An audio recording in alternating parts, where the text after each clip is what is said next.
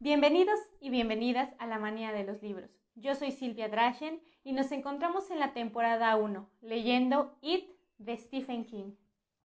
Capítulo 5. Bill Denbrough sale volando. Bill Denbrough piensa, estoy muy cerca del viaje espacial. Sería lo mismo si estuviera dentro de una bala disparada por una pistola. Esta idea, aunque acertada, no le resulta especialmente consoladora. En realidad, durante la primera hora después del despegue del Concorde, tal vez fuera mejor hablar de disparo, ha estado lidiando con una leve claustrofobia. El avión es estrecho, de una estrechez perturbadora, aunque la comida es exquisita. Las azafatas que la sirven deben retorcerse, doblarse y agacharse para cumplir con el trabajo. Parecen una troupe de gimnastas. Ese dificultoso servicio priva a Bill de una parte del placer que podría darle la comida. Su compañero de asiento, en cambio, no parece muy molesto. El compañero de asiento representa otra desventaja. Es gordo y no muy pulcro. Aunque sobre la piel use colonia fina, por debajo de ella, Bill detecta el olor inconfundible del polvo y el sudor. Tampoco es muy detallista con su codo izquierdo, que de vez en cuando golpea a Bill con un sonido suave. Una y otra vez sus ojos van al indicador digital que hay en el frente de la cabina. Muestra la velocidad de esa bala británica. En ese momento, con el Concorde ya a velocidad de crucero, llega al punto máximo, algo más de dos Mach. Bill saca un bolígrafo de la camisa y usa la punta para operar los botones del reloj computadora que le regaló Audra por Navidad. Si el machímetro funciona bien y Bill no tiene motivos para pensar que no, están volando a razón de 27 kilómetros por minuto. No está seguro de que le sirva el dato. Más allá de la ventanilla pequeña y gruesa, como las de las viejas cápsulas espaciales Mercurio, se ve un cielo que no es azul, sino purpúreo crepuscular, aunque es mediodía. Ahí, donde se encuentran el mar y el cielo, el horizonte tiene una ligera curva. Hmm, aquí estoy, piensa Bill, con un cóctel en la mano y el codo de un gordo clavado en el bíceps, contemplando la curvatura de la tierra. Sonríe un poco, pensando que si un hombre puede soportar algo así, no debería temer a nada, pero tiene miedo, y no solo de volar a 27 kilómetros por minuto en esa cabina estrecha y frágil. Casi puede sentir que Derry se precipita hacia él, y esa es la expresión correcta, exactamente. A pesar de los 27 kilómetros por minuto, la sensación es de estar completamente inmóvil mientras Derry se precipita hacia él, como un gran carnívoro que ha permanecido a la espera por mucho tiempo y acaba de abandonar su escondrijo. Derry a Derry. ¿Y si escribimos una oda a Derry?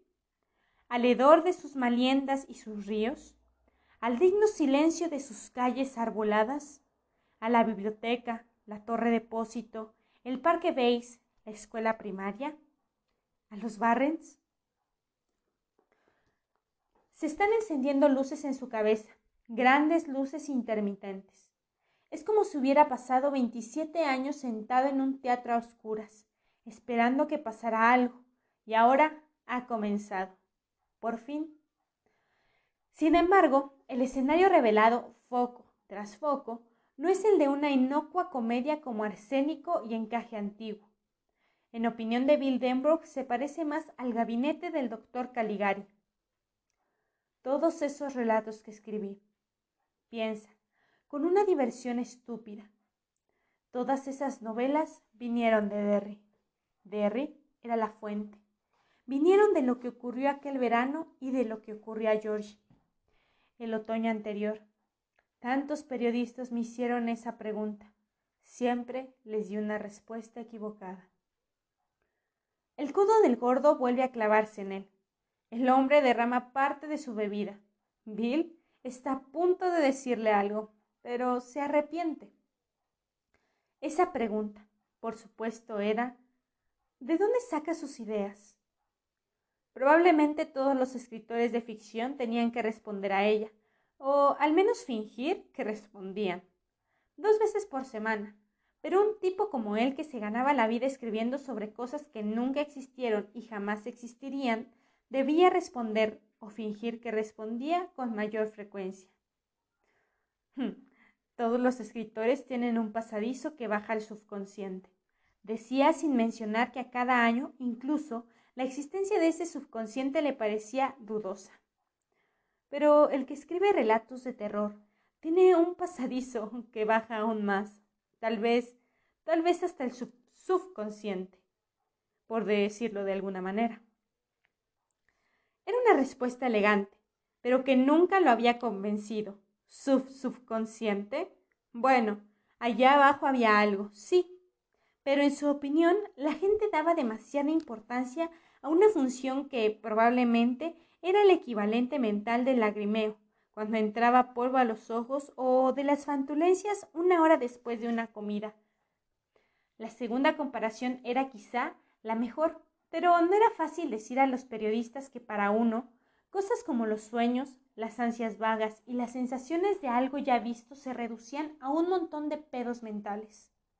Ellos parecían necesitar algo, todos esos periodistas con sus libretas y sus cassettes japoneses, y Bill quería ayudarlos en lo posible. Sabía que escribir era trabajo duro, endemoniadamente duro. No había por qué dificultarles aún más las cosas. Ahora piensa. Siempre ha sabido que la pregunta es errónea, aún antes de la llamada de Mike.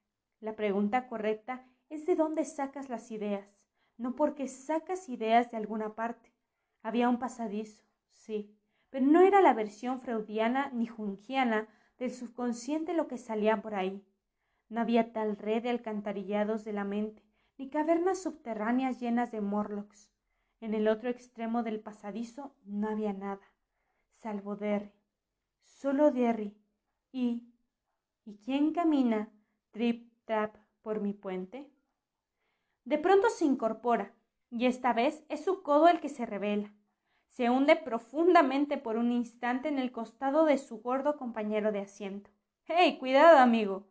dice el gordo. No hay espacio, ¿entiende? Hmm. Usted deje de clavarme el suyo y yo dejaré de clavarle el mío. El gordo le echa una mirada agria, incrédula. ¿De qué diablos me está hablando? Bill se limita a mirarlo hasta que el otro aparta los ojos murmurando. ¿Quién está ahí? ¿Quién camina trip trap sobre mi puente? Mira otra vez por la ventanilla y piensa. Hemos salido corriendo. Le arden los brazos y la nuca. Acaba con el resto de su cóctel de un solo trago. Otra de esas grandes luces acaba de encenderse. Silver, su bicicleta. Así la había llamado, como el caballo del llanero solitario una swing grande de 60 centímetros de altura. Te va a matar con eso, Bill, le había dicho el padre, pero sin mucha convicción. Desde la muerte de Georgie se preocupaba muy poco por las cosas. Antes había sido duro, justo, pero duro. Desde entonces uno podía salirse con la suya. Hacía cosas de padre, decía cosas de padre, pero ahí quedaba todo. Era como si estuviera siempre alerta, por si George volvía a casa. Bill la había visto en el aparador de Bike and Cycle de Main Street, cavilosamente inclinada en su soporte, la más grande de todas las exhibidas. Era opaca donde las otras brillaban, recta donde las otras tenían curvas, curva en donde las otras eran rectas. Contra la rueda delantera había un cartel, segunda mano, haga su oferta. Lo que ocurrió fue que Bill entró y el propietario hizo su propia oferta, que Bill aceptó. No habría sabido regatear con él aunque su vida hubiera dependido de ello. El precio, 24 dólares. Le pareció muy justo, hasta generoso. Pagó por Silver, con el dinero que había ahorrado en los últimos siete u ocho meses. Dinero recibido por su cumpleaños, por Navidad y por cortar el pasto. Veía esa bicicleta en el aparador desde el día de acción de gracias. La pagó y la llevó a casa, caminando, en cuanto la nieve comenzó a fundirse. Era curioso, porque hasta el año anterior nunca había pensado mucho en las bicicletas.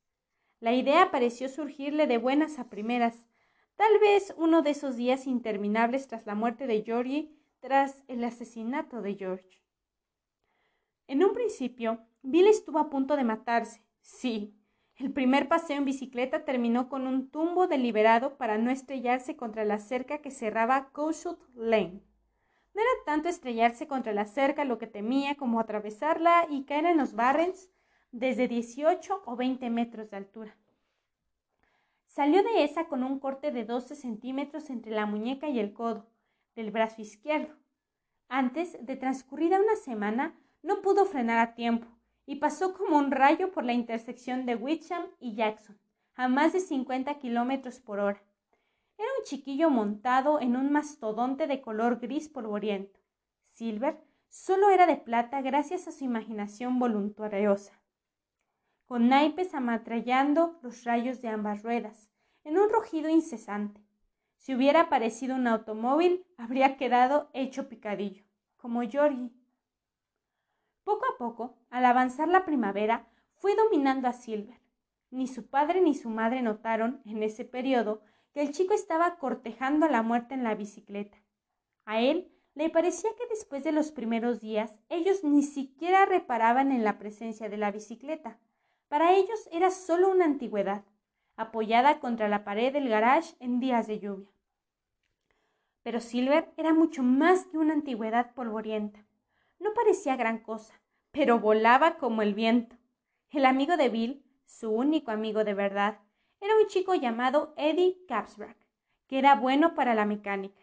Él había enseñado a Bill cómo mantener a Silver en forma, qué tuercas ajustar y verificar regularmente dónde aceitar los engranajes, cómo tensar la cadena, cómo parchar la llanta cuando se ponchaba. Deberías pintarla, había dicho Eddie, pero Bill no quería pintar a Silver, por motivos que ni siquiera podía explicarse a sí mismo. Quería la Swing tal como era. Parecía un trasto de esos que los chicos descuidados dejan siempre en el jardín, bajo la lluvia, una de esas bicicletas que son puro chirrido, sacudidas y lenta fricción. Parecía un cachivache, pero corría como el viento. Era capaz de... era capaz de salir volando. Dice en voz alta y ríe. como si la llevara el diablo. Su gordo compañero de asiento le echa una mirada áspera. Su risa tiene esa cualidad hueca, aullante, que había asustado a Obra un poco antes.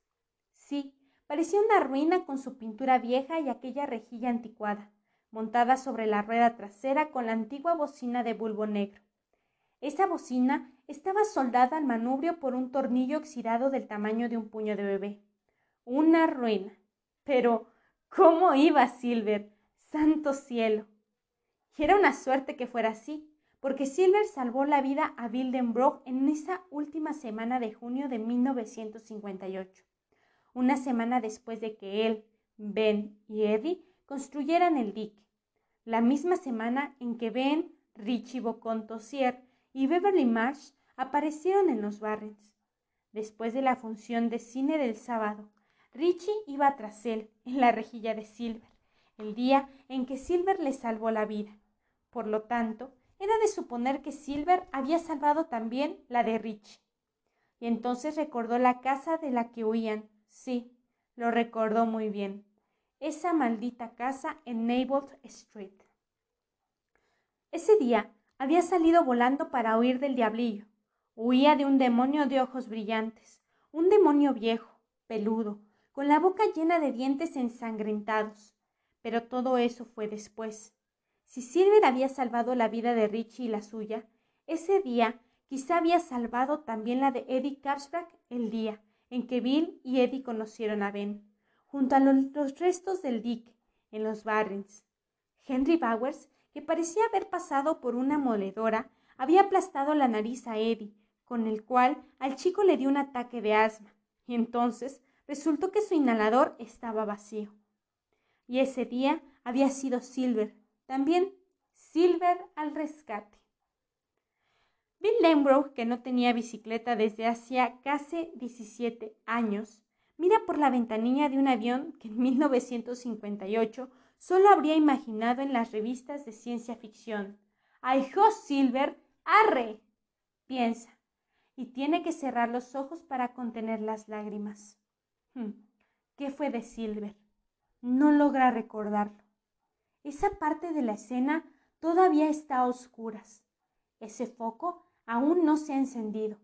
Tal vez sea mejor así. Tal vez sea más misericordioso. ¡Ay-ho! ¡Ay-ho, Silver! ¡Ay-ho, Silver! ¡Arre! gritó. El viento le arrancó las palabras para llevárselas por sobre el hombro, como un estandarte arrebatado.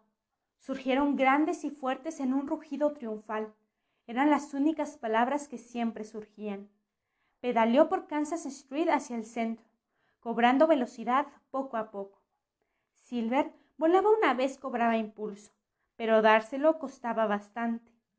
Ver la bicicleta gris tomar velocidad era como observar un avión rodar por la pista. Al principio, uno no podía creer que semejante artefacto pudiera separarse de la Tierra. La idea resultaba absurda. Pero después, antes de que uno se preguntara si sería un espejismo, el avión estaba en el aire, esbelto y gracioso como un sueño. Así era Silver. Bill inició un pequeño tramo colina abajo y comenzó a pedalear más deprisa sus piernas bombeando arriba y abajo, mientras se sostenía erguido sobre el cuadro de la bicicleta. Había aprendido muy pronto, tras haberse golpeado un par de veces con ese cuadro en el peor sitio en que un chico puede golpearse, a tirarse de los calzoncillos antes de subir a Silver. Más avanzado el verano, al contemplar ese procedimiento, Richie diría, Bill hace eso porque piensa que algún día puede querer hijos a mí me parece una mala idea, pero bueno, a lo mejor se parecen a la mujer. Él y Eddie habían bajado al asiento todo lo posible, y ahora le raspaba la parte baja de la espalda mientras pedaleaba. Una mujer que desbrozaba su jardín se hizo víscera con la mano para verlo pasar sonriendo. Aquel muchacho de la bicicleta enorme le hacía pensar en un mono que había visto en el circo Bailey montado en un monociclo. En cualquier momento se va a matar, pensó, volviendo a su jardín. Esa bicicleta es demasiado grande para él. Pero no era cosa suya, claro. Bill había tenido el sentido común de no discutir con los vándalos cuando salieron de los matorrales, como cazadores tras el rastro de una bestia que ya hubiera atacado a uno de ellos. Eddie, sin embargo, no había contenido su lengua, por lo que Henry Bauer se desquitó con él. Bill sabía muy bien quiénes eran. Henry, Belch y Víctor eran los peores elementos de la escuela. Habían hostigado un par de veces a Richie Tossier, con quien Bill solía hablar. A su modo de ver, había sido, en parte, culpa del propio Richie. No por nada lo llamaban bocón. Un día de abril, cuando los tres pasaban por el patio del colegio, Richie dijo algo sobre sus cuellos subidos, como los usaba Víctor Morrow en combate. Bill, que estaba sentado contra el edificio jugando distraídamente con unas canicas, no había llegado a captarlo todo. Tampoco Henry y sus amigos. Pero ellos habían oído lo suficiente para volverse hacia Richie. Era de suponer que el chico había querido hablar en voz baja. El problema era que Richie no tenía nada parecido a la voz baja. ¿Qué has dicho, cabrón cuatro ojos? inquirió Víctor Chris. Eh, nada, respondió Richie. Esa negativa, junto con su cara que parecía horrorizada y llena de miedo, podría haber acabado la cosa, solo que la boca de Richie era como un caballo, inclinado a desbocarse sin motivo, y esa boca agregó súbitamente Deberían quitarse la cerilla de los oídos, chicos. ¿Quieren un poco de dinamita? Lo miraron por un instante, incrédulos, y se lanzaron tras él. Bill el tartamudo ya había presenciado la desigualdad de la carrera, desde su principio hasta su anunciada conclusión, desde su sitio contra el muro del edificio. No tenía sentido inmiscuirse. Aquellos tres grandulones se sentirían muy felices y podían molestar a dos chicos por el precio de uno. Richie corrió en diagonal, cruzando el patio de los pequeños y se metió entre los columpios. Solo comprendió que era un callejón sin salida cuando chocó contra la cerca instalada entre el patio y el parque con que lindaban los terrenos de la escuela. Trató de subir por la cerca, todos dedos aflorantes y tenis en punta. Le faltaba una tercera parte para llegar arriba cuando Harry y Victor Chris lo bajaron a tirones. Henry por la espalda de la chamarra, Víctor por el fondillo de los jeans. Richie cayó de espaldas en el asfalto. Sus anteojos volaron. Alargó la mano para recogerlos, pero Belch Huggins los apartó en un puntapié. Por eso, ese verano, una de las patas estaba remendada con cinta adhesiva. Bill hizo una mueca dolorida y caminó hasta el frente del edificio. Había observado que la señora Moran una de las maestras de cuarto grado, ya corría a separarlos, pero sabía que ellos darían su merecido a Richie antes de que ella llegara. Gallina, gallina, miren al bebé llorón. Bill solo había tenido pequeños problemas con ellos. Se burlaban de su tartamudeo, por supuesto. De vez en cuando con los insultos venían algunas crueldades. Un día de lluvia, cuando iban a almorzar en el gimnasio, Belch Huggins le había quitado la bolsa del almuerzo para aplastarla en el suelo con su bota, triturando el contenido. ¡Oh, caramba! se burló Belch, fingiendo horror. Disculpa lo de tu almuerzo, caraculo. Y se fue tranquilamente por el pasillo hacia Víctor Chris, que estaba apoyado contra el bebedero, frente al lavabo de los chicos, riendo a mandíbula batiente. Pero eso no había sido tan grave. Bill consiguió que Eddie Capsprack le diera medio sándwich de mermelada y mantequilla y Richie se declaró muy feliz de darle su huevo picante. La madre se lo ponía en la bolsa un día sí y otro no, y según decía Richie le daban ganas de vomitar. Pero había que mantenerse lejos de ellos, y si eso era imposible, había que tratar de volverse invisible. Eddie se había olvidado de las reglas y lo habían hecho papilla.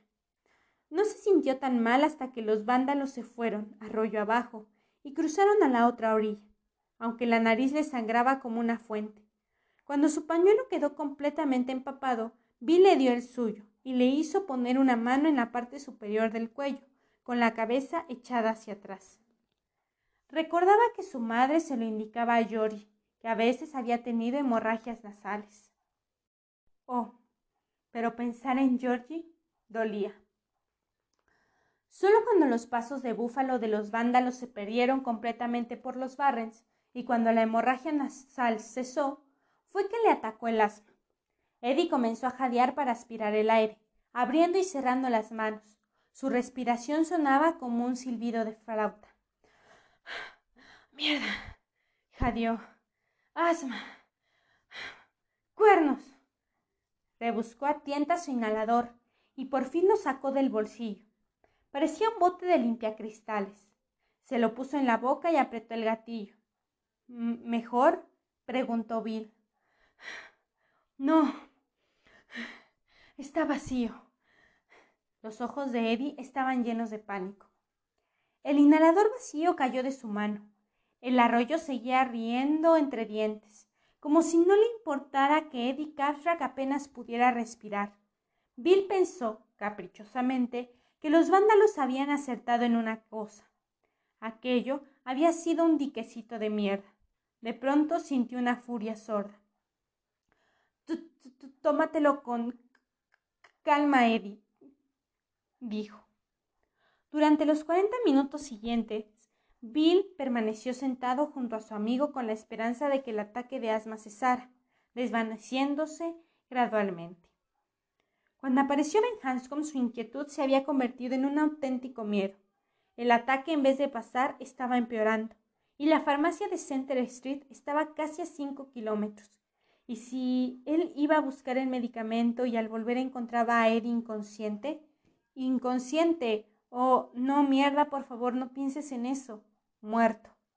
Insistió su mente implacable, como Georgie, muerto como Georgie. No seas estúpido, no se va a morir. No, probablemente no, pero ¿y si al volver encontraba a Eddie en la coma? Bill sabía mucho de comas. Hasta había deducido que se llamaban así por las comas de los dictados. Después de todo, que era una coma sino una pausa que detenía el cerebro. En los seriales de doctores como Ben Case, la gente siempre estaba cayendo en coma, y a veces se quedaban así, a pesar de todos los esfuerzos de Ben Case. Por eso se quedó ahí, sabiendo que debía irse, que no le hacía ningún bien a Eddie quedándose ahí, pero no quería dejarlo solo. Una parte de él, irracional y supersticiosa, estaba segura de que Eddie caería en coma en cuanto él le volviera la espalda. Entonces miró corriente arriba y vio a Ben Hanscom. Conocía a Ben, por supuesto, el chico más gordo de una escuela, siempre cosa de una desdichada notoriedad. Ben estaba en el otro quinto curso. Bill solía verlo en el deceso, siempre solo, habitualmente en un rincón, leyendo un libro o comiendo el almuerzo que llevaba en una bolsa que parecía un saco de lavandería. En ese momento, al mirarlo, Bill lo encontró aún peor que a Henry Bowers. Aunque costara creerlo, era cierto. Bill no sabía qué batalla habían librado esos dos. Ben tenía el pelo levantado en picos absurdos, apelmazados por la mugre. Su suéter o sudadera nadie había podido decir que había sido al comenzar el día y, ya no importaba, era un harapo sucio, manchado con una asquerosa mezcla de sangre y pasto. Sus pantalones habían desaparecido a la altura de las rodillas. Ben vio que Bill lo miraba y retrocedió con ojos cautos. No, no, no, no te va, vayas, gritó Bill. Levantó las manos con las palmas hacia afuera para mostrar que era inofensivo. Necesitamos ayuda. Ben se acercó un poco más, todavía cauteloso. Caminaba como si las piernas lo estuvieran matando. ¿Se han marchado? ¿Bowers y esos tipos? Sí, dijo Bill. Escucha, ¿puedes quedarte con mi amigo mientras voy a buscarle el medicamento. ¿Tiene asma? Bill asintió con la cabeza. Ben se acercó y se dejó caer penosamente sobre una rodilla junto a él, que permanecía recostado con los ojos casi cerrados y el pecho jadeante. ¿Quién lo golpeó? preguntó Ben. Cuando levantó la mirada, Bill le vio la misma furia frustrada que él sentía. ¿Fue Henry Bowers? Bill volvió a sentir. Me lo imaginaba. Bien, ve, yo me quedo con él. gracias. No me lo agradezcas, dijo Ben. Fue culpa mía que cayeran sobre ustedes. Ve, date prisa. Tengo que llegar a casa antes de cenar. Bill se fue sin decir nada más. Le habría gustado decir a Ben que no se lo tomara muy a pecho. Lo que había pasado no era culpa suya, así como tampoco era culpa de Eddie haber abierto la boca tan estúpidamente. Los tipos como Henry y sus compinches eran un accidente que a cualquiera le pasaba, la versión infantil de los tornados, las inundaciones o el granizo. Le habría gustado decir eso, pero estaba tan nervioso que le habría llevado veinte minutos, y para ese entonces Eddie podría haber entrado en coma. Esa era otra cosa que Bill había aprendido de los doctores Case y Kildare. Uno nunca se pone en coma, entra en ella. Trotó corriente abajo, volviéndose una sola vez para mirar atrás. Vio a Ben Hanscom recogiendo piedritas a orilla del agua. Por un momento no se le ocurrió para qué hacía eso, pero enseguida lo comprendió. Era una reserva de municiones, por si ellos volvían. Los Barrens no tenían misterios para Bill. Esa primavera había jugado mucho ahí, con Richie, con Eddie y a veces solo. No había explorado toda la zona, ciertamente, pero sabía cómo volver a Kansas Street desde el Kenduskeag sin dificultad, y así lo hizo aquella tarde. Salió ante un puente de madera donde Kansas Street cruzaba uno de los arroyuelos innominados que brotaban del sistema de drenaje hacia el Kenduskeag. Bajo ese puente estaba atada Silver, con su manubrio sujeto a uno de los soportes del puente mediante un trozo de cuerda. Bill desató la cuerda, se la guardó en la camisa y sacó a Silver a la acera a viva fuerza, jadeando y sudando. Un par de veces perdió el equilibrio y cayó sentado, pero al fin llegó arriba. Y como siempre, en cuanto estuvo montando el Silver, se convirtió en otra persona. ¡Ay, Silver! ¡Arre! Las palabras sonaron más graves que de costumbre. Era casi la voz del hombre que se convertiría. Silver fue cobrando velocidad lentamente. El acelerador clic-clac de los naipes prendidos con pinzas a los rayos iban marcando el aumento. Bill, de pie sobre los pedales, aferraba el manubrio con las muñecas hacia arriba. Parecía un hombre que trataba de levantar una pesa. En el cuello le sobresalían los tendones. Las venas le palpitaban en las sienes. Su boca se estiraba en una temblorosa mueca de esfuerzo mientras libraba la familiar batalla contra el peso y la inercia, exprimiéndose para poner a Silver en movimiento. Como siempre, el esfuerzo valió la pena. Silver empezó a rodar con más velocidad. Las casas pasaban deslizándose en vez de asomarse a los tumbos. A la izquierda, donde Kansas se cruzaba con Jackson, el Kenduskeag se convirtió en el canal. Más allá de la intersección, Kansas se encaminaba velozmente colina abajo hacia Center y Main, el distrito comercial de Derry. Ahí las calles se cruzaban con frecuencia, pero todas tenían stop a favor de Bill, y la posibilidad de que algún conductor las pasara por alto y lo convirtiera en una mancha sanguinolenta contra el pavimento nunca lo había pasado por la cabeza. De cualquier modo, no es probable que hubiera cambiado sus hábitos. Podía haberlo hecho, tal vez, antes o después en su vida, pero esa primavera y comienzos de verano habían sido un y extrañamente tormentosos para él. Ben habría quedado atónito si alguien le hubiera sugerido que se sentía solo. Bill habría quedado igualmente atónito si alguien le hubiera sugerido que estaba cortejando a la muerte. Por supuesto que no, habría contestado indignadamente. Pero eso no cambiaba el hecho de que sus paseos en bicicleta por Kansas Street hacia el centro se habían hecho habituales al entibiarse el clima. El sector de Kansas recibía el nombre de Up Mile Mill. Bill lo enfiló a toda velocidad, inclinando sobre el manubrio de Silver para reducir la resistencia del viento, con una mano puesta sobre la recresrejada bocina para advertir a los desprevenidos, el pelo pelirrojo ondeando hacia atrás. El repiqueteo de los naipes era un rugido constante. La mueca de esfuerzo se convirtió en una gran sonrisa. A la derecha, las casas de la familia dieron paso a los locales de negocios, casi todos depósitos y envasadores de carne, que pasaban borrosos en un zumbido aterrador pero satisfactorio. A su izquierda discernía el canal. ¡Ay-ho, Silver! ¡Arre! vociferó triunfante. Silver voló por encima de la primera orilla y sus pies perdieron contacto con los pedales. Iba a rueda libre, ya completamente en manos del Dios designado para proteger a los niños, quienquiera que fuera. Giró hacia la calle superando la máxima indicada de cuarenta. Ya todo había quedado atrás. El tartamudeo, los ojos vacos y doloridos de su padre cuando tajinaban en su taller. El terrible polvo acumulado sobre el piano sin usar, porque su madre no había vuelto a tocar. La última vez había sido en el funeral de George, tres himnos metodistas. George, saliendo a la lluvia con su impermeable amarillo y el arquito de papel encerado.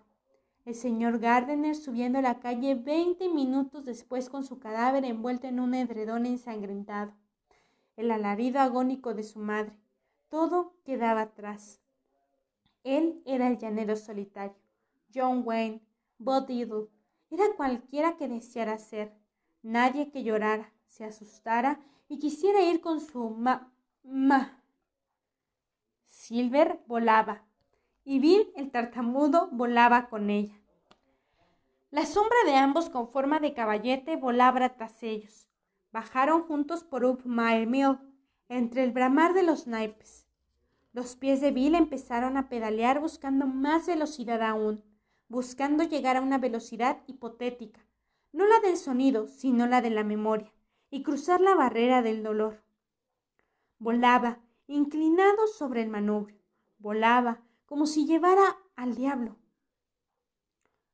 La triple intersección de Kansas, Center y Maine se aproximaba vertiginosamente. Era un espanto de tránsito en un solo sentido señales contradictorias y semáforos que debían estar sincronizados pero no lo estaban, como proclamara una editorial del Derry News. El resultado era un flujo de tráfico concebido en el infierno. Como siempre, Bill echó rápidos vistazos a la derecha e izquierda, calculando el tráfico y buscando huecos. Si fallaba en sus cálculos, si tartamudeaba, podría decirse, le esperaba la muerte o heridas graves. Salió como una flecha hacia el tránsito lento que atascaba la intersección. Pasó un semáforo en rojo y se desvió a la derecha para esquivar un viejo Buick. Lanzó una mirada por encima del hombro para asegurarse de que el carril de en medio estaba desierto. Volvió la vista hacia adelante y vio que, en cinco segundos, iba a estrellarse contra la defensa trasera de una camioneta detenida en medio de la intersección, mientras el gordo rubicundo que le conducía estiraba el cuello para leer todas las señales y asegurarse de que, por algún viaje equivocado, no había terminado en las playas de Miami. A la derecha de Bill, el carril estaba ocupado por un autobús que cubría el trayecto entre Derry y Bangor. Se deslizó en esa dirección, disparado entre la camioneta y el autobús, siempre a 50 kilómetros por hora. En el último momento inclinó la cabeza a un lado, para evitar que aquel espejo lateral de la camioneta le reconociera los dientes. El humo caliente del escape del autobús le dio un latigazo en la garganta, como un trago de ligor fuerte. Oyó un chirrido cuando la punta de su manubrio rozó el aluminio de la carrocería, Vio por un instante la cara del conductor, blanca como un papel bajo la gorra. Esgrimía el puño y gritaba algo. Seguramente no era para desearle feliz cumpleaños. Tres ancianas iban cruzando Maine, desde el Banco de Nueva Inglaterra hacia el Shreveport. Al oír el ruido de los naipes, las tres levantaron la mirada y quedaron boquiabiertas. Un niño, subido en una bicicleta enorme, pasó a quince centímetros de ellas como un espejismo. Lo peor y lo mejor del viaje había quedado atrás. Una vez más había experimentado la posibilidad muy real de su propia muerte. Una vez más se había encontrado capaz de afrontarla. El autobús no lo habría arrollado. Sanos y salvos estaban él y las tres ancianas con sus bolsas de compras y sus cheques de la jubilación. Tampoco se habían estampado contra la defensa trasera de la camioneta. Ahora iba otra vez colina arriba, perdiendo velocidad. Algo se perdía con ella, o bien podía llamarlo deseo, ¿no? Todos los recuerdos y los pensamientos estaban alcanzándolo. Hola, Bill. Vaya, te perdimos de vista por un rato, pero aquí estamos, reuniéndose con él, trepándole por la camisa para saltarte al oído, precipitándose al interior de tu cerebro como chiquillos por un tobogán. Sintió que se acomodaban en sus sitios habituales, empujándose mutuamente con sus cuerpos frébiles. Vaya, qué bien. Ya estamos otra vez en la cabeza de Bill. Pensemos en George. Bueno, ¿quién empieza? Piensas demasiado, Bill. No, ese no era el problema. El problema era que imaginaba demasiado. Giró hacia un callejón y salió. Pocos segundos después, en Center Street, pedaleando lentamente, sintiendo el sudor que le corría por la espalda desmontó de Silver frente a la farmacia Center y entró. Antes de la muerte de George, Bill le habría planteado los puntos principales del asunto a Mr. King, hablando con él, aunque el farmacéutico no era exactamente amable. Al menos eso pensaba Bill. Tenía paciencia y no se burlaba. Pero en esa época la tartamudez de Bill estaba mucho peor, y él temía que si no se daba prisa le pasara algo a Eddie. Hola, Bill Denbrook, ¿en qué puedo servirte? dijo el señor King. Bill tomó un folleto de vitaminas y escribió en el dorso. Eddie Capsbrack y yo estábamos jugando en los Barrens. Tiene un grave ataque de asma. Casi no puede respirar. ¿No puede darme un recambio para su inhalador? El señor King leyó la nota y echó un vistazo a los afligidos ojos azules de Bill y dijo Por supuesto, espérame aquí y no toques lo que no debas. Bill cambiaba el peso del cuerpo de un pie a otro, impaciente, mientras el señor Kim buscaba en el mostrador trasero. Aunque no tardó más de cinco minutos, el chico tuvo la sensación de que había tardado un siglo en volver con uno de los botes de plástico, flexibles, que usaba Eddie. Se lo entregó a Bill diciendo, esto debería solucionar el problema. Gracias, dijo Bill, no tengo dinero. No importa, hijo. La señora Casbrack tiene cuenta. Se lo anotaré. Ella te estará agradecida por lo que has hecho. Bill, aliviado, dio las gracias al señor King y se marchó a toda prisa. El farmacéutico abandonó el mostrador para observarlo. Vio que Bill arrojaba el inhalador en la cesta y subía la bicicleta. ¿Es posible que domine semejante bicicleta? se preguntó. Hmm, lo dudo. Pero el chico Denbrook se las arregló para alejarse pedaleando lentamente. La bicicleta, que a los ojos del señor King era un mal chiste, se balanceaba descabelladamente mientras el inhalador rodaba en la cesta. El señor King sonrió. Si Bill hubiera visto esa sonrisa, habría confirmado su opinión de que el señor King no era exactamente el campeón de la simpatía. Era una sonrisa agria, la del hombre que ha encontrado mucho que cuestionar pero poco que enaltecer en el género humano. Sí, agregaría la medicación para el asma a la cuenta de Sonia Kasperak y ella, como siempre, se sorprendería, con más suspicacia que gratitud de su bajo precio. La señora Kasperak, según el señor King, era de las que no confiaban en las cosas baratas para curarse. Él habría podido estafarla en cada compra de Irox para su hijo, y a veces sentía la tentación de hacerlo. Pero, ¿para qué participar en la estupidez de esa mujer? Después de todo, él no pasaba hambre. ¿Barato? Claro que sí. Hydrox vaporizador era maravillosamente barato, pero hasta la señora Cashbrack admitía que mitigaba bastante bien las crisis de asma de su hijo. A pesar de eso, era barato, porque no era más que una combinación de hidrógeno y oxígeno con un toque de alcanfor para dar el rocío un leve gusto a la medicina. En otras palabras, el medicamento para el asma que usaba Eddie era agua de la llave. Bill tardó más en el trayecto de regreso porque iba cuesta arriba. En varios puntos tuvo que desmontar y llevar a Silver empujándola. No tenía la fuerza necesaria para mantener la bicicleta en movimiento sobre la cuesta pronunciada. Para cuando hubo atado su bicicleta bajo el puente y regresado al arroyo, eran ya las cuatro y diez. Le cruzaban por la mente todo tipo de suposiciones sombrías. El chico Hanscom había desertado dejando morir a Eddie.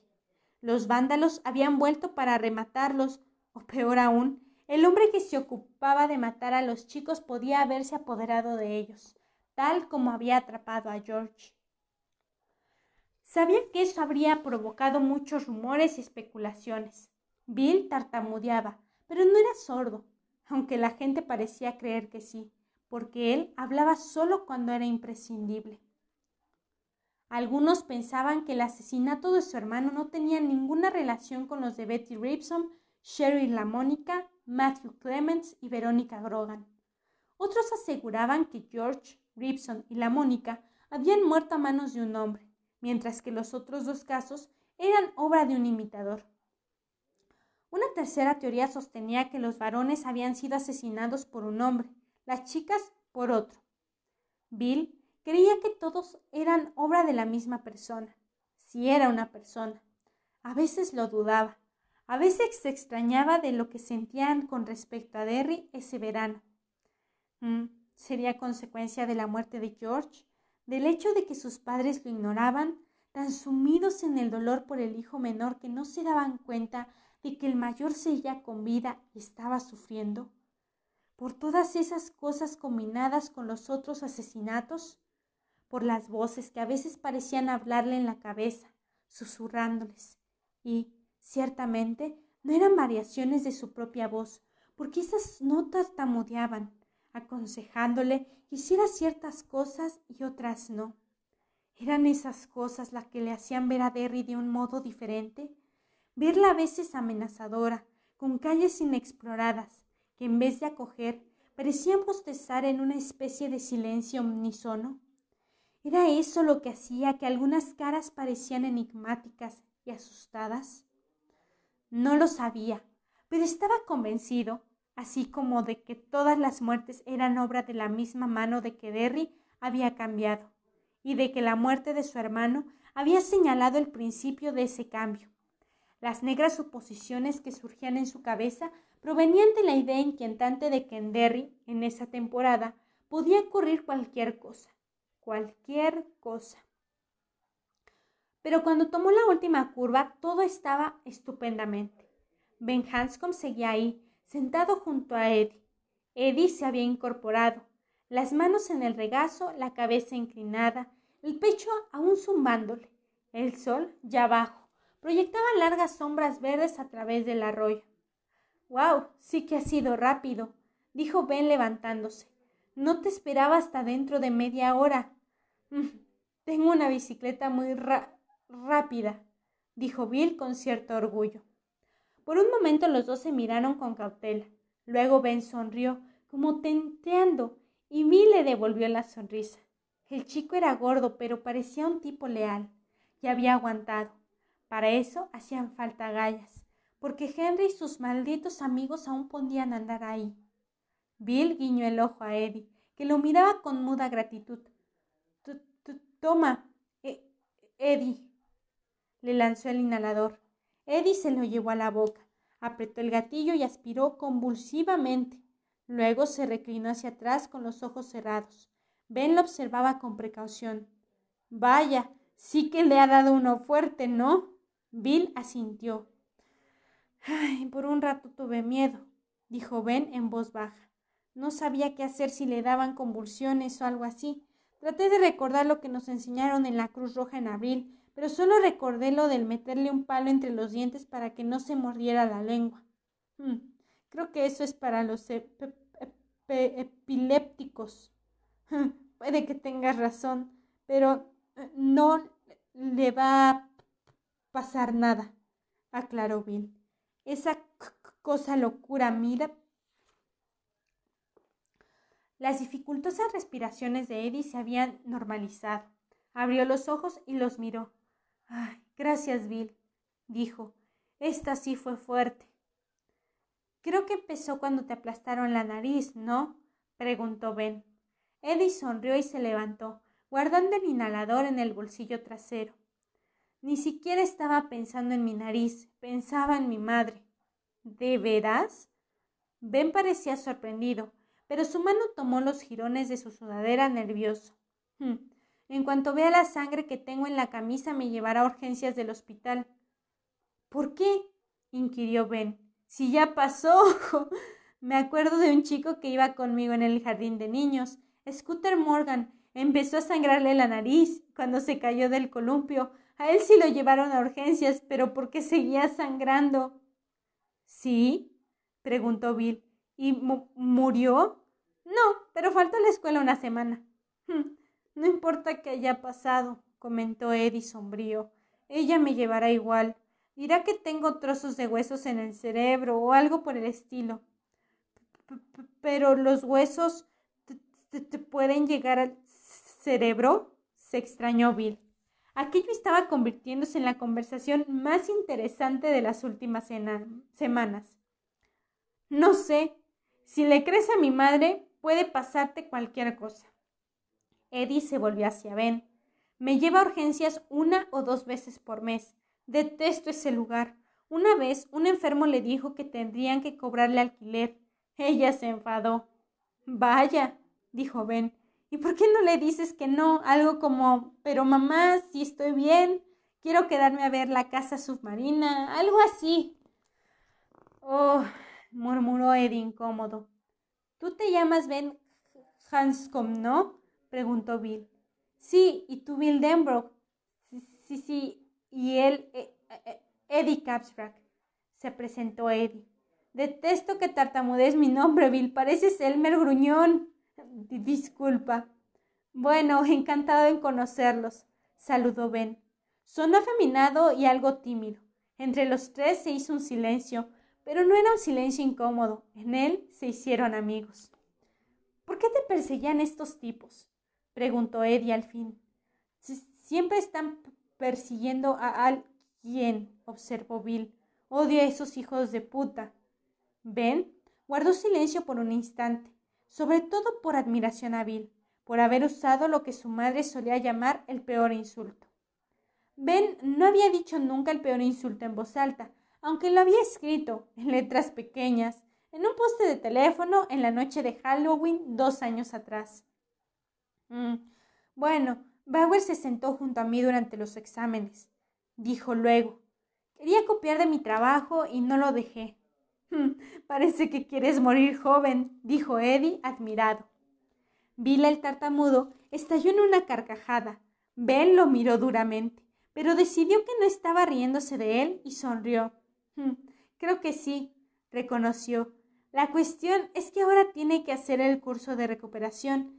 Él y esos dos cabrones estaban esperándome y así fueron las cosas. parece que te hubiera atropellado un tren, observó Bill. Caí acá abajo desde Kansas, por la ladera. Ben miró a Eddie. Ahora que lo pienso, creo que nos vamos a encontrar en urgencias. Cuando mamá vea esta ropa, me va a llevar ahí.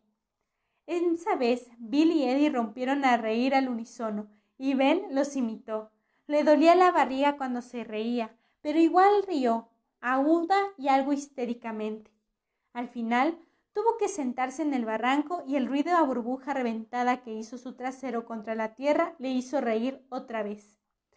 Le gustaba el sonido de su risa con la de ellos. Era un sonido que nunca había oído, no el de la risa mezclada.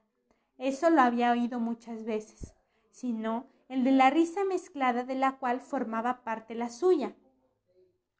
Miró a Bill que le sostuvo la mirada, y eso bastó para hacerles reír otra vez. Bill se subió el cuello de la camisa y comenzó a caminar encorvado, con gesto hosco y chulo. Su voz se hizo más grave. Te voy a matar, estúpido. No me vengas con mierda. Seré tonto, pero soy grandulón.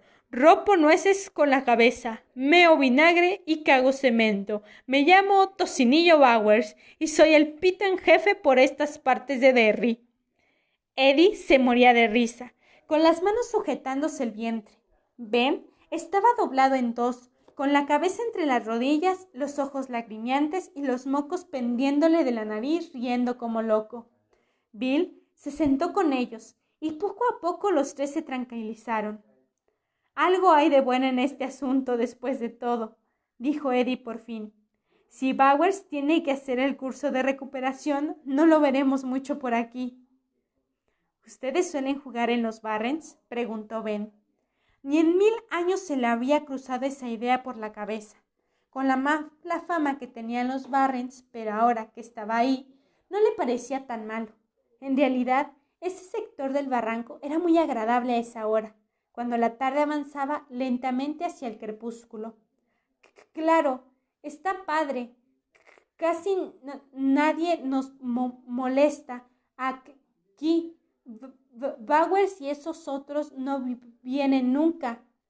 Tú y Eddie y Bill sacudió la cabeza cuando tartamudeaba. Su rostro se contraía. De pronto, Ben tuvo una idea rara. Bill no había tartamudeado ni una vez mientras imitaba a Henry Bowers. Richie, exclamó Bill. Hizo una pausa y prosiguió.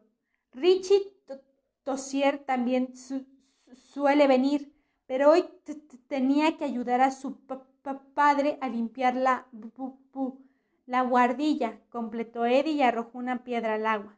Plunk. Sí, lo conozco, dijo Ben. ¿Vienen mucho por aquí? La idea lo fascinaba y le hacía sentir una especie de estúpidas ansias. Bastante, respondió Bill. ¿Por qué no vienes mañana? Yo y Eddie estábamos tratando de hacer un dique. Ben no pudo contestar. Estaba atónito, no solo por el ofrecimiento, sino por el aire espontáneo con que había sido hecho. A lo mejor deberíamos hacer otra cosa, sugirió Eddie. Después de todo, el dique no estaba funcionando demasiado bien. Ben se levantó para bajar al arroyo sacudiéndose la tierra de sus enormes traseros. Todavía quedaban montones de pequeñas ramas a cada lado del arroyo, pero cualquier otra cosa que hubiera puesto había sido arrastrada por el agua. Mm, tendrían que conseguir tablas, dijo Ben conseguir tablas y ponerlas una frente a otra, eh, como, como el pan de un sándwich. Bill y Eddie lo miraban intrigados. Ben se hincó sobre una rodilla. Miren, explicó, tablas aquí y aquí, las hunden en el fondo, una frente a la otra. ¿Entienden? Después, antes de que el agua pueda llevárselas, rellenan el espacio del medio con rocas y arena. ¿Rellenamos? dijo Bill. ¿Eh? Que rellenamos contigo. Oh. Ben se sentía estúpido y estaba seguro de que se le notaba en la cara, pero no le importó parecer estúpido, porque de pronto se sintió feliz. No recordaba haberse sentido tan feliz en muchísimo tiempo. Bueno, sí, entonces si, si rellenamos el espacio del medio con piedras y cosas así, se sostendrá. A medida de que el agua se acumule, la tabla que esté en contra de la corriente se inclinará contra las rocas. La segunda tabla, después de un rato, se torcería hacia atrás y se iría con el agua. Supongo, pero si tenemos una tercera tabla, bueno, miren. Y dibujó en el polvo con un palito. Bill y Eddie Cartwright se inclinaron sobre el diseño para estudiarlo con un sombrío interés. Mm, ¿Has construido alguna vez un dique? preguntó Eddie con tono de respeto. No. Entonces, ¿cómo sabes que va a funcionar? Ben lo miró desconcertado. Mm, seguro que funciona. ¿Por qué no iba a funcionar? Pero, ¿cómo lo sabes? insistió Bill.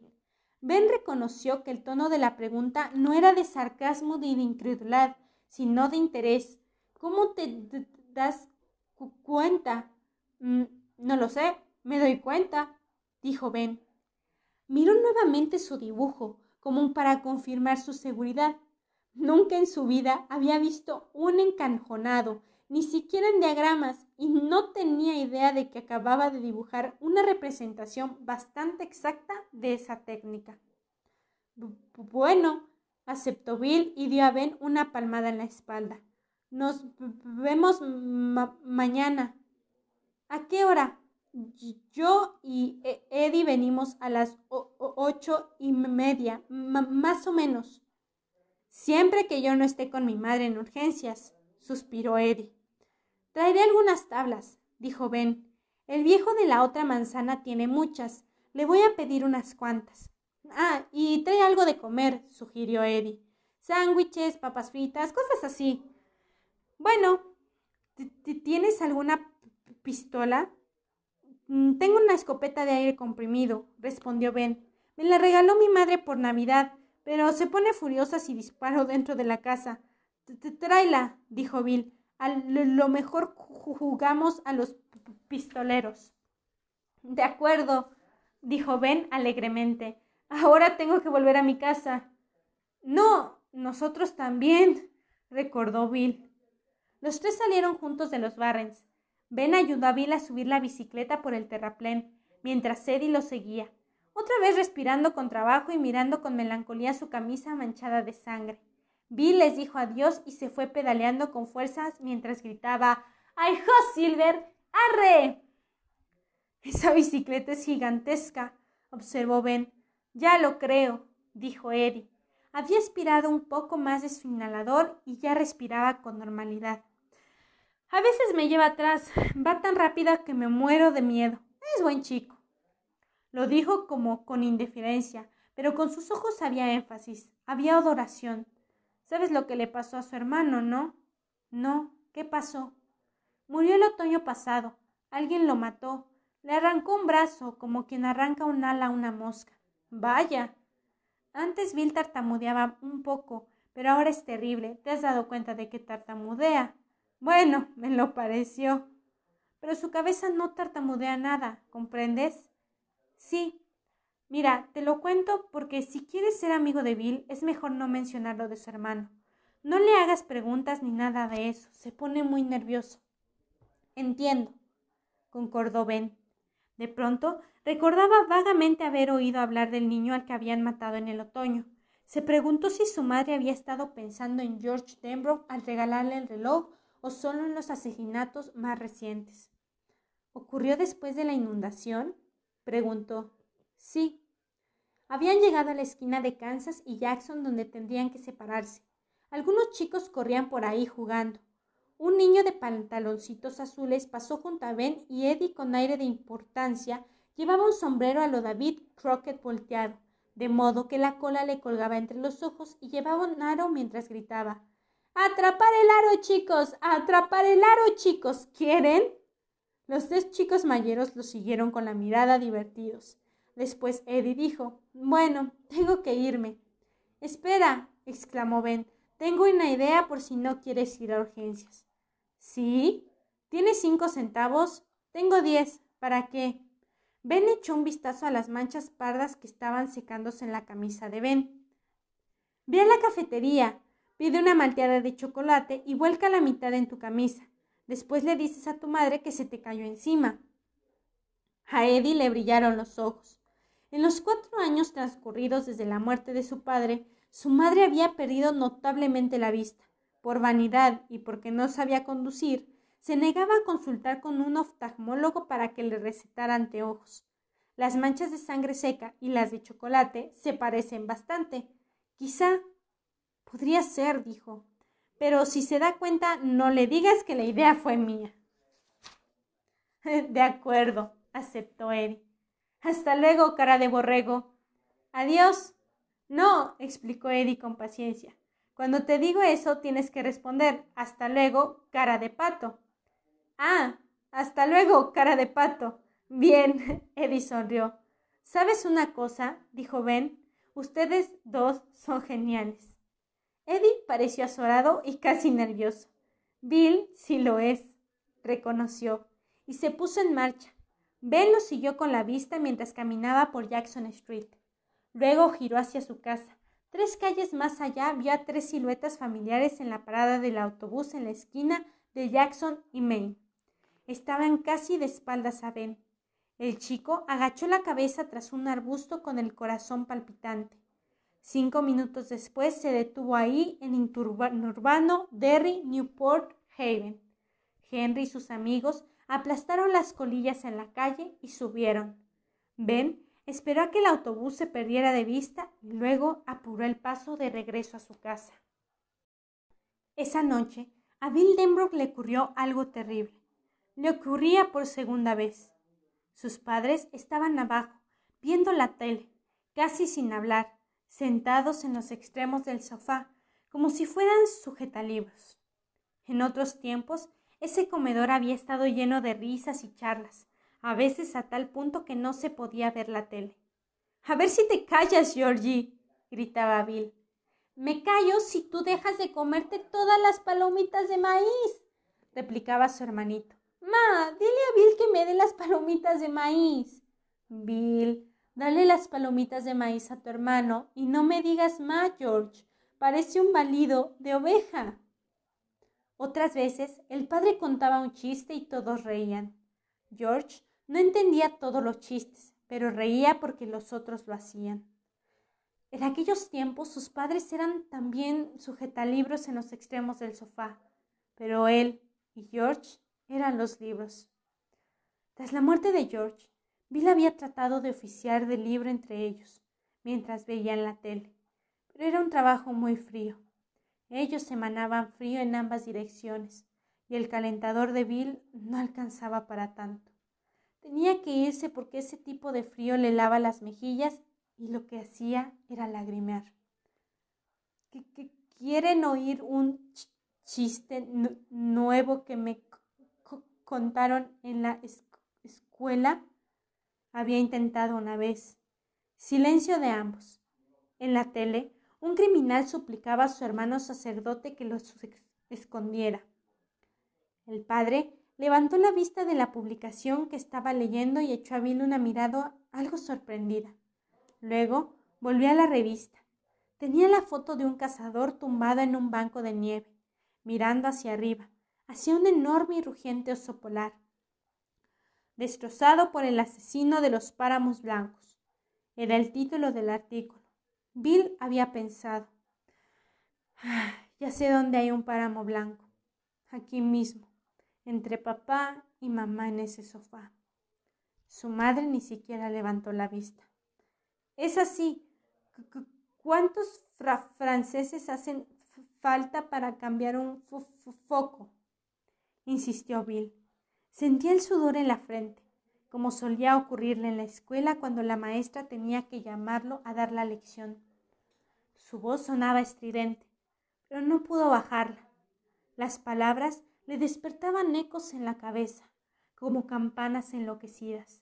Levantaban ecos, se atascaban, volvían a brotar. ¿Saben cuántos? Uno para subirse a la mesa y sujetar el foco y cuatro para dar vuelta a la mesa, dijo Zack Denbrook distraídamente mientras volvía a la página. ¿Decías algo, querido? preguntó la madre. En noche de teatro, el hermano sacerdote decía al hermano delincuente que se entregara y rezara pidiendo perdón. Bill seguía ahí, sudando, pero frío, muy frío. Hacía frío ahí, porque en realidad él no era el único libro entre esos dos sujetalibros. Georgie todavía estaba ahí, solo que ahora era un Georgie invisible, un Georgie que nunca pedía palomitas de maíz, ni aullaba porque Bill lo pellizcaba. Esa nueva versión de George nunca hacía travesuras. Era un Georgie manco, pálido, pensativo y silencioso a la luz azul y blanca, sombreada del Motorola. Tal vez no eran sus padres, sino George el que emitía ese gran frío. Tal vez era George el verdadero asesino de los páramos blancos. Por fin, Bill huyó de ese hermano frío e invisible y subió a su cuarto, donde se entendió boca abajo en la cama para llorar sobre la almohada. El cuarto de George seguía tal como estaba en el día de su muerte. Dos semanas después del entierro, Zack había puesto unos cuantos de sus juguetes en una caja de cartón para entregarlos a Caritas y al Ejército de Salvación. Sharon Denbrook lo había visto salir en la caja en los brazos y se había desquiciado.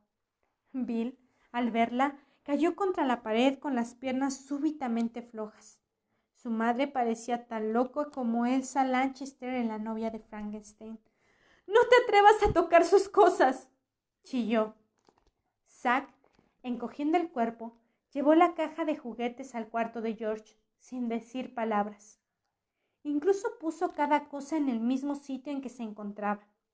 Bill al entrar vio a su padre arrodillado junto a la cama de George cuyas sábanas la madre se había cambiado aunque solo una vez por semana, en vez de dos.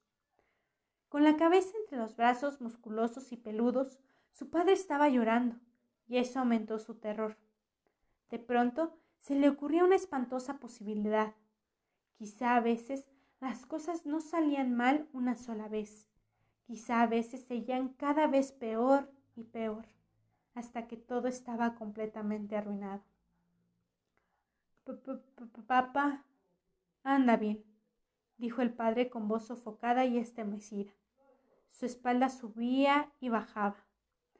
Bill ansiaba tocar esa espalda para ver si su mano podía aquietar esa sacudida desesperada. Pero no se atrevió. Anda, vete.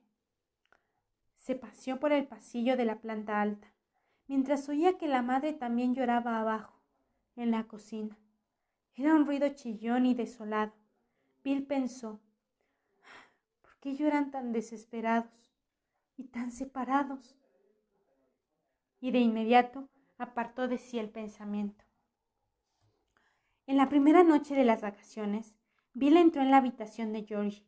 El corazón le palpitaba pesadamente. Sentía las piernas rígidas y torpes de tensión. Entraba ahí con frecuencia, pero no porque le gustara estar ahí. La habitación estaba tan llena de la presencia de George que parecía embrujada.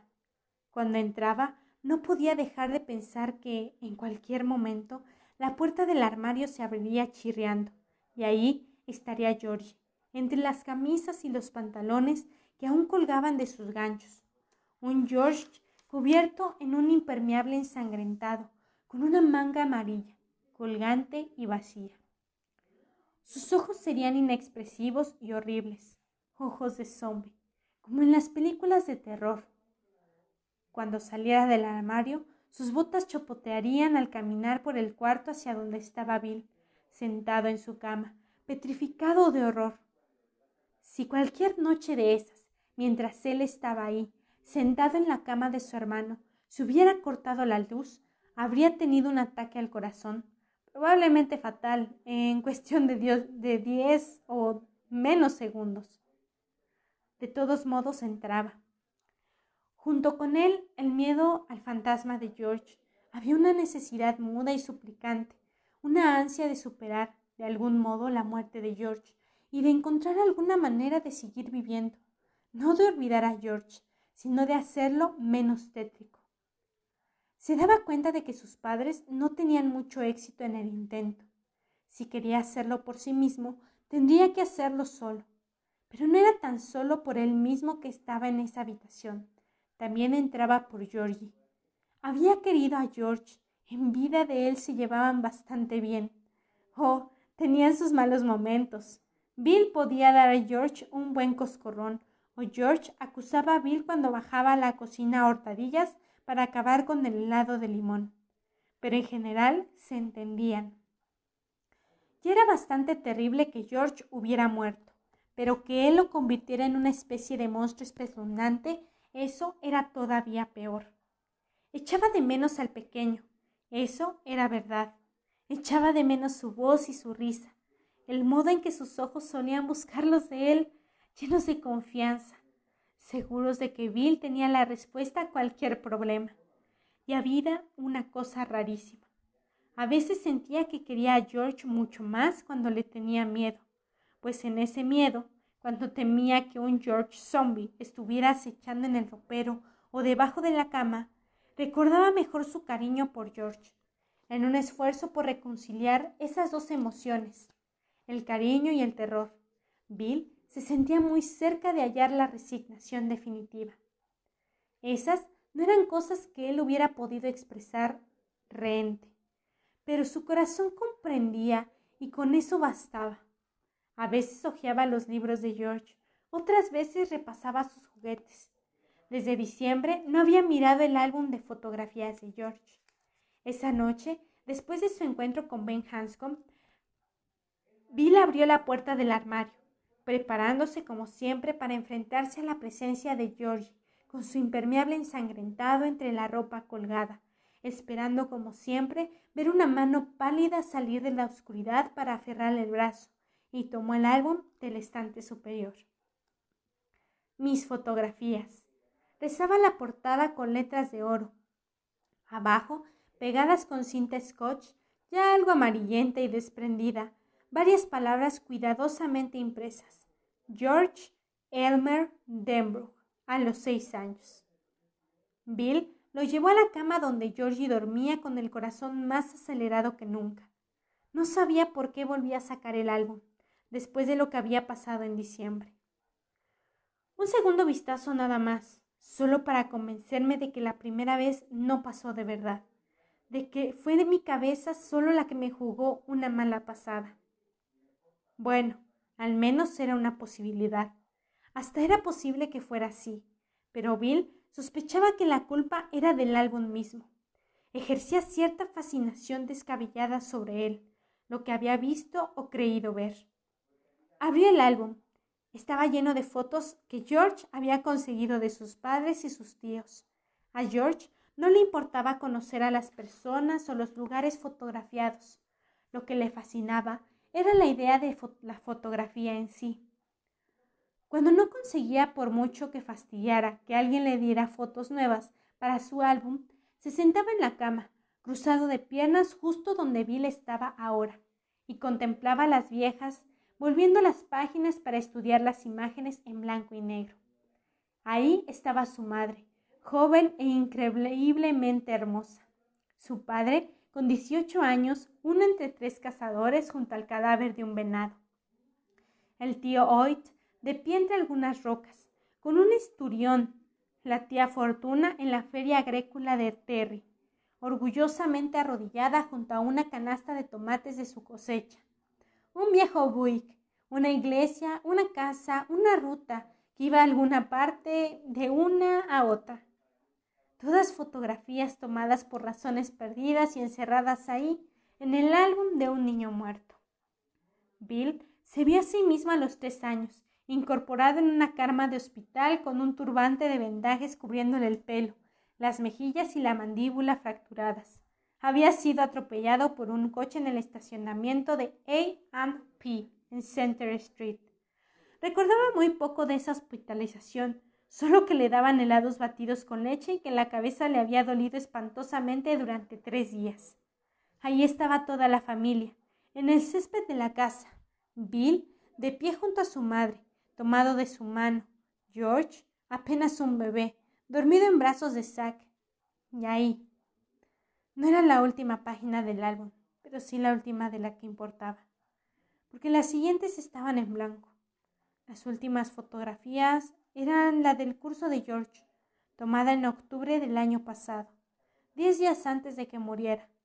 Aparecía con una camisa de marinero, el perro rebelde aplastado con agua. Estaba muy sonriente, con dos huecos en la dentadura donde jamás crecerían dientes nuevos. A menos de que sigan creciendo después de la muerte, pensó Bill y se estremeció. Miró con fijeza la fotografía por un rato. Estaba por cerrar el libro cuando los de diciembre volvió a ocurrir. En la fotografía, los ojos de George se movieron. Buscaron los de Bill. Su sonrisa importada de fotografía se convirtió en una horrible mueca libidinosa. Su ojo derecho se cerró con un guiño. Nos veremos pronto, Bill, en mi armario, tal vez esta noche. Bill arrojó el libro al otro lado de la habitación y se cubrió la boca con las manos. El álbum chocó contra la pared y cayó al suelo abierto. Las páginas se volvieron, aunque no había corriente de aire, y el libro quedó mostrando otra vez esa horrible foto, la que rezaba Amigos de la escuela 1955-1958 y la foto empezó a sangrar. Bill quedó petrificado. Quiso gritar, pero de su boca solo surgieron débiles gemidos. La sangre corrió por la página y comenzó a gotear el suelo. Bill huyó de la habitación.